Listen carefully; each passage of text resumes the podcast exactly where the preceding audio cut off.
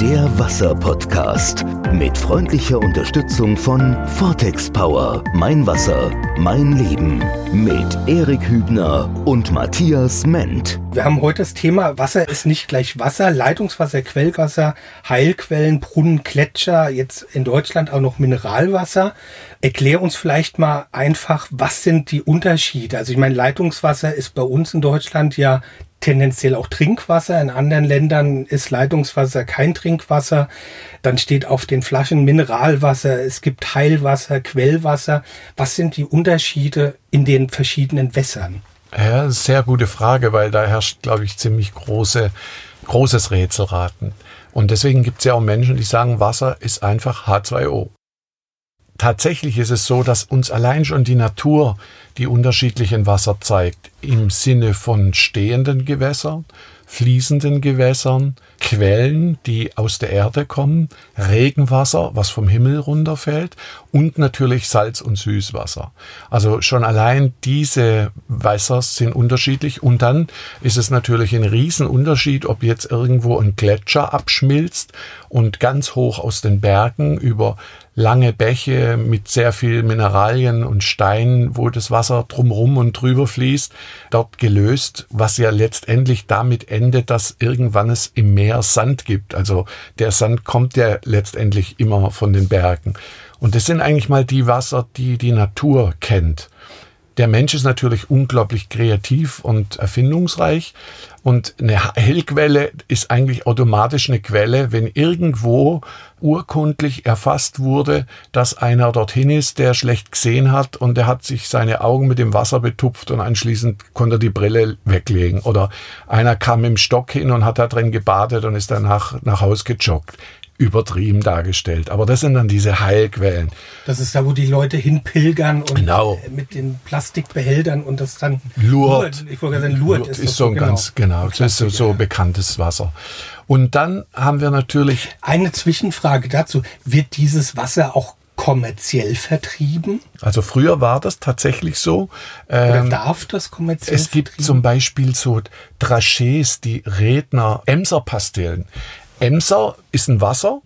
Und da hat irgendein Apotheker die Idee gehabt, weil das, das Schwere am Wasser ist ja das Flüssige und die Mineralien waren ja das, was geheilt hat. Und die haben dann quasi Emser-Pastillen gemacht, indem sie das Wasser verdampft haben und das andere zu, zu Drachés gepresst. Und das war dann plötzlich das Wasser, was gut war für die Stimme. Und ganz früher, also das ist so, glaube ich, 50er, 60er Jahre, letztes Jahrhundert, war es sogar so, dass Apotheker nur Heilwasser verkaufen durften. Das waren wirklich Wässer, äh, ganz früher, wo noch so die Königshäuser nach Baden-Baden oder sowas sind. Da haben die sich mit der Kutsche, mit der Postkutsche, haben sie die, sich das Wasser auch irgendwo nach Russland oder sonst wo transportieren lassen, weil es dem Graf oder dem Baron einfach besser ging, wenn er dieses Wasser getrunken hat. Die hatten ja früher aufgrund ihrer komischen Ernährung teilweise auch ständig mit dem Magen zu tun oder, oder irgendwelche innere Probleme, wo sie einfach mit dem Wasser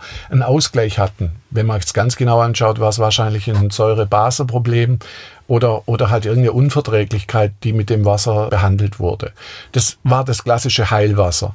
Und dann sind wir gar nicht so weit davon entfernt. Das ist im, im Prinzip das, was dann mit dem Mineralwasser passiert ist. Da geht es dann halt um andere Mengen. So Heilquellen haben manchmal nicht diese Volumen wie eine normale Quelle. Und der Begriff Mineralwasser, der ist eigentlich eine komplette Täuschung. Also erstens assoziiert der, als ob nur das Mineralwasser Mineralien drin hätte. Und zweitens ist es ein Kunstbegriff, der marketingtechnisch geschützt ist. Das ist, das ist ein, ein Brand, ja. Und den darfst du nur verwenden, wenn das Wasser tatsächlich aus einer Quelle quasi abgefüllt wurde und es muss Mindestgehalt so und so viel Mineralien haben. Aber verrückt ist, wenn du ein Leitungswasser hast, was genauso viel Mineralien hat, darfst du das nicht Mineralwasser nennen. Das darf nur quasi die Industrie. Und ja, was gibt es sonst noch für Wasser? Ja gut, es gibt ja dann auch irgendwie Mondquelle und was man ah, ja. schon alles gelesen hat. Ja, das ist, da, da sind wir jetzt bei einem ganz neuen Trend.